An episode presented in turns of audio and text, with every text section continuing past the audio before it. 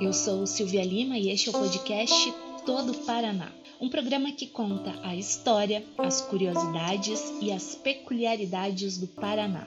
Hoje eu te conto a história do Rio Iguaçu, o principal rio paranaense com mais de 1.320 quilômetros de extensão e que abriga seis importantes usinas hidrelétricas. Ele é, sem dúvida, a força motriz do Paraná geladeira, ferro elétrico, lâmpadas, máquinas de lavar e de passar, ar-condicionado, televisor, micro-ondas, computador, cafeteira, liquidificador, chuveiro e outros tantos aparelhos e utensílios domésticos. Foi a partir da década de 1920 que uma infinidade de eletrodomésticos invadiu e revolucionou os lares brasileiros. A curva de consumo de energia desde então vem em uma crescente, com o incremento da indústria brasileira no pós-guerra. A variedade e a quantidade de equipamentos ligados continuamente ou de maneira esporádica em uma residência geram, segundo o levantamento da Companhia Paranaense de Energia, a Copel, que realizou no último dezembro, um consumo médio mensal de 165 kWh no Paraná. Este número chega a triplicar com as severidades climáticas, tanto no inverno quanto no verão. Embora algumas cidades paranaenses tenham mais de 300 anos, a história do desmembramento de São Paulo e a emancipação política do Paraná são bem mais recentes, e elas datam de 1853. A exploração do território, além da capital, Curitiba, e da região litorânea, ocorreu principalmente no fim do século XIX e no início do século XX. O ritmo de desenvolvimento das cidades e o acesso às inovações tecnológicas eram distintos e até mesmo restritos. Alguns municípios, por conta própria ou com o auxílio do governo estadual, eram responsáveis por gerar a energia consumida localmente por meio de pequenas usinas particulares, motores a diesel, a vapor ou mesmo rodas d'água. Há pouco mais de 55 anos, a condição energética paranaense apresentava um cenário, na opinião do engenheiro e doutor em hidráulica Nelson Luiz de Souza Pinto, classificado como caótico. Ele disse assim em entrevista: A situação do Paraná na década de 1960 era crítica. Os índices de consumo de energia eram na casa de 240 kWh por habitante ao ano, não atingindo 80% da média nacional de 310 kWh. O estado paranaense estava em uma posição lamentável quando comparado a índices internacionais. Para tirar o Paraná do escuro, o jornal O Dia circulou em Curitiba nos anos de 1940 e trouxe em uma de suas matérias o estudo que o governo federal fez para suprir a carência de eletricidade e o quanto a situação impactaria o estado.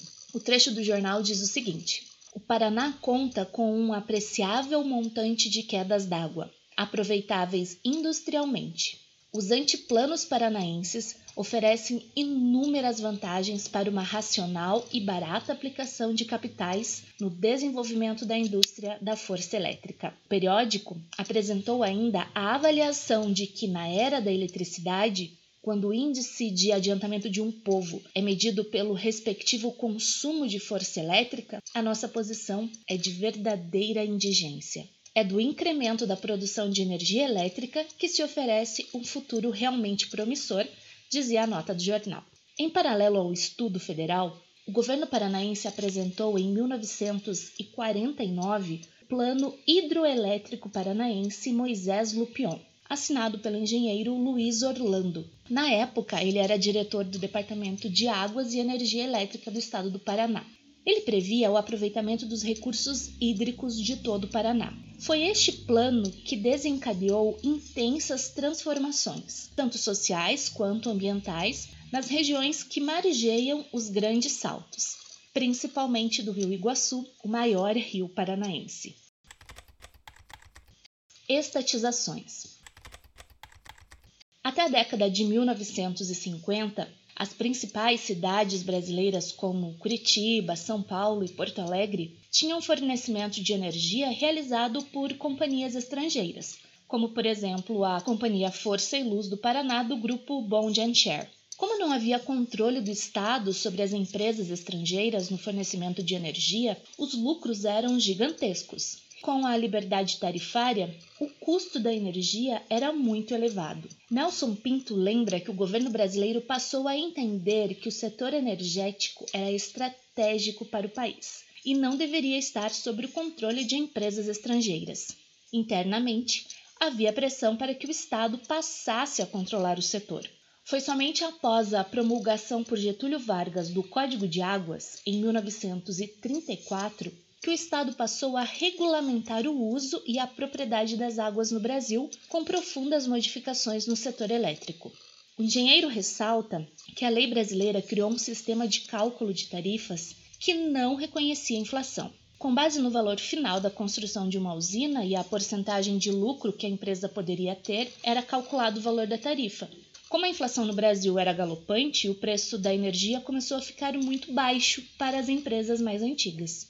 Com a tomada do poder pelos militares em 1964, o governo brasileiro precisava de apoio internacional. E uma das condições para que isso ocorresse seria a estatização das usinas hidrelétricas estrangeiras em território nacional. E foi o que ocorreu. No mesmo ano, a Companhia Paulista de Força e Luz passou a pertencer à Eletrobras. Copel Criada em 1954, no período final do governo de Bento Munhoz da Rocha, a Companhia Paranaense de Energia, a COPEL, iniciou suas atividades em meados de 1955. Nos anos seguintes, coube à companhia absorver os serviços de luz e de força da maioria das cidades, até então servidas pelo Departamento de Águas e Energia Elétrica, a DAEE. Nelson Pinto acredita que a atuação governamental por meio deste departamento era modesta. Com a criação da COPEL, foram tomadas medidas que asseguraram um crescimento sustentado de alto padrão. Destaque que a companhia alcançou no cenário energético nacional e na sua contribuição para a modernização do Paraná.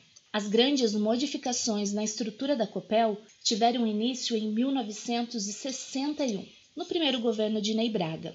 Ele convocou o engenheiro Pedro Viriato Parigô de Souza e deu-lhe carta branca para resolver, de forma definitiva, a questão da energia elétrica no Paraná.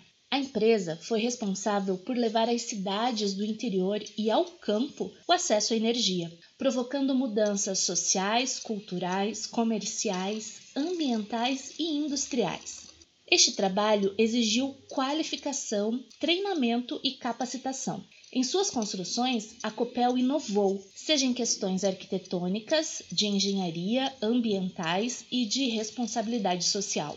Nelson lembra que no fim da década de 60 foi instalado em Curitiba o Comitê Sul, sob amparo da Copel, com a tarefa de inventariar o potencial hidrelétrico da região sul.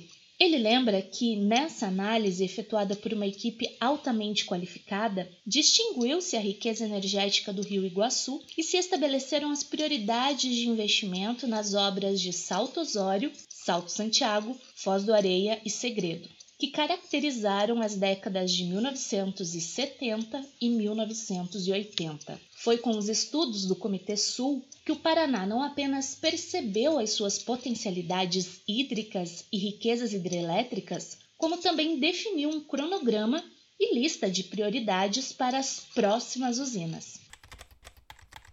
O Rio Iguaçu é na divisa de Curitiba com Pinhais e São José dos Pinhais e do encontro dos rios Iraíatuba que se forma o Rio Iguaçu o maior do Paraná, ligando o estado de leste a oeste, passando pelos três planaltos paranaenses e desembocando em Foz do Iguaçu.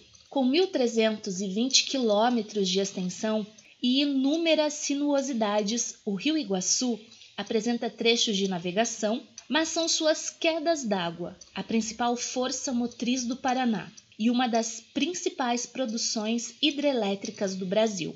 O plano hidroelétrico desenvolvido no governo Lupion inseriu na agenda política estadual a questão energética e destacava na década de 1940 que a bacia do Rio Iguaçu contava com 31 saltos com capacidade de 1.568.787 horsepower, algo em torno de 1.169 megawatts. Em 1990, a Copel divulgou um novo estudo atualizando o potencial de geração da bacia do Rio Iguaçu para 11.300 megawatts. Usina do Caiacanga. Os primeiros estudos teóricos em torno da geração e do comércio de energia elétrica do Rio Iguaçu tiveram início em 1904 e o principal foco do atendimento eram os consumidores da capital paranaense e das cidades circunvizinhas. O Paraná engatinhou lentamente na construção de usinas hidrelétricas. A primeira, a usina do Caiacanga, foi pensada em 1907 e apenas colocada em prática em 1955, em Porto Amazonas, e em poucos anos de produção já estava defasada. No ano de 1963, o governador Ney Braga sancionou a lei de doação da usina do Caiacanga ao município de Porto Amazonas. De acordo com os relatórios de governo de 1947 a 1950, a usina tinha potência de 3.000 HP, algo em torno de 2,27 megawatts e custou aos cofres públicos 1.492.847 cruzeiros. O doutor em História César Karpinski diz que a usina do Caiacanga representa um marco histórico na construção de barragens hidrelétricas no Rio Iguaçu. É possível afirmar que, desde então, o Rio Iguaçu entrou definitivamente nos planos hidroenergéticos, tanto estadual quanto nacional, a partir da década de 1950. Usina piloto de Salto Grande do Iguaçu. Com funcionamento de 1967 a 1980, a usina piloto de Salto Grande do Iguaçu, localizada a mais de 200 quilômetros de Curitiba, tinha potência de 15,2 megawatts. Esta construção seria temporária para dar lugar à usina Salto Grande do Iguaçu, que jamais saiu do papel. Com a construção da usina de Foz do Areia, hoje governador Bento Munhoz da Rocha Neto, os equipamentos e maquinários foram vendidos e a usina submersa. Usina de Salto Osório. A primeira usina construída pela Copel foi a Chopin 1, no Rio Chopin, na região sudoeste do Paraná, entre os anos da década de 1960. Após terem sido estudadas as prioridades de construção das usinas do Rio Iguaçu, a Copel queria que a primeira usina a ser construída fosse a de Salto Osório. O engenheiro Nelson lembra que o Salto Osório ficava próximo ao canteiro de obras da Chupim 1 e certamente a Copel teria a concessão da nova usina. Em termos hidráulicos, não era um bom lugar para se começar as construções, pois não havia reservatórios e estava limitada apenas à vazão do rio. O então governador Parigô de Souza defendeu que logo seriam construídas as próximas usinas e, por força política, teve êxito em seu pedido. Entretanto, o ministro de Minas e Energia, Antônio Dias Leite Júnior, defendia o princípio de que grandes obras em rios principais deveriam pertencer ao governo federal e as concessões não poderiam ser dadas aos estados. Caberiam às unidades federativas obras de médio e de pequeno porte. Leite Júnior entregou a concessão de Salto Osório à recém-criada Eletrosul. A construção ficou a cargo da Copel, que foi ressarcida. O ministro garantiu que a usina de Salto Santiago seria de concessão da Copel. Com 1.078 megawatts de capacidade instalada, a usina de Salto Osório pertence hoje à Indy Brasil. Usina de Salto Santiago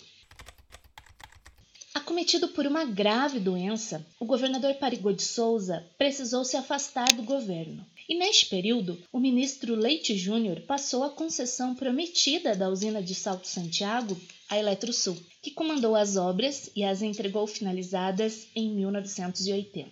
Com 1.420 megawatts de potência instalada, a usina fica localizada no município de Saudade do Iguaçu e também pertence à Engie Brasil.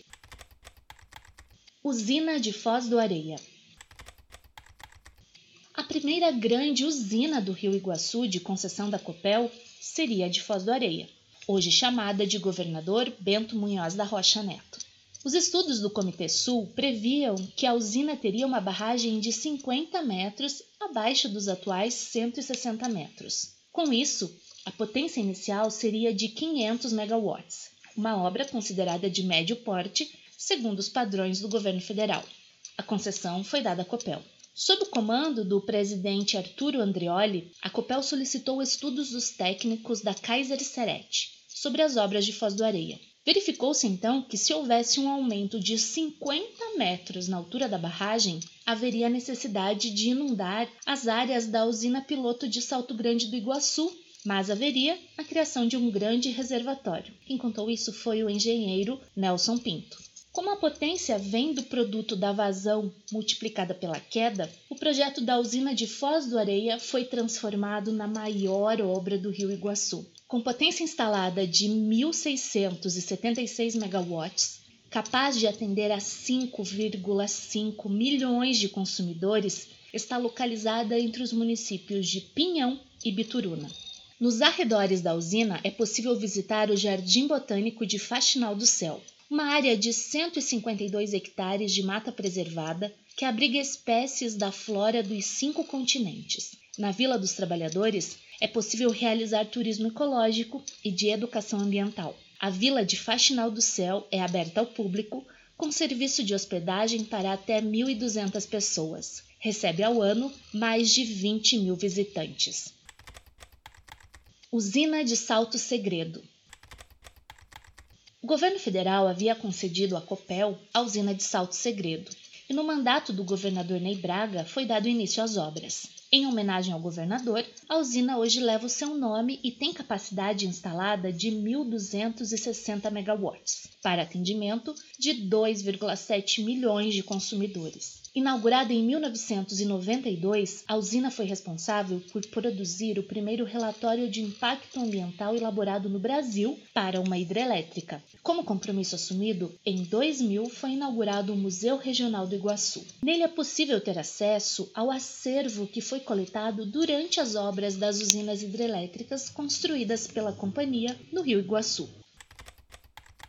Usina de Salto Caxias em 1995, a Copel iniciou a quinta obra de aproveitamento do rio Iguaçu, a usina de Salto Caxias, hoje denominada Governador José Richa. Com potência instalada de 1.240 megawatts, a usina foi inaugurada em 1955 e está localizada a mais de 600 quilômetros da capital paranaense, em Capitão Leônidas Marques. Assim como em Salto Segredo, a Copel desenvolveu um estudo de impacto ambiental para a implantação da usina de Salto Caxias, que realizou 26 programas ambientais, entre eles o salvamento do patrimônio arqueológico, reassentamento, reorganização das áreas remanescentes, apoio à área rural dos municípios atingidos, recomposição da infraestrutura econômica e social. Usina do Baixo Iguaçu. O sexto e último aproveitamento do Rio Iguaçu trata-se da usina do Baixo Iguaçu, localizada na região sudoeste do Paraná, de concessão do consórcio empreendedor Baixo Iguaçu, formado pelo grupo Neoenergia e pela Copel. A usina tem capacidade instalada de 350,2 megawatts, energia suficiente para atender a um milhão de habitantes. A inauguração do lago da usina foi realizada nos últimos dias de dezembro de 2018. Em janeiro de 2019, a Agência Nacional de Energia Elétrica divulgou no Diário Oficial da União a autorização para que a geração Céu Azul, a associação entre a Anel Energia e a Copel, começasse a fase de testes da primeira turbina. Com a entrada em operação, o potencial energético do Rio Iguaçu está praticamente esgotado. Pequenas centrais hidrelétricas ainda podem ser construídas em seus afluentes. Este foi o podcast Todo Paraná. Obrigada a você que acompanhou este programa até aqui. Acesse todoparaná.wordpress.com e deixe o seu comentário e a sua sugestão de temas a serem abordados aqui. Até o próximo episódio.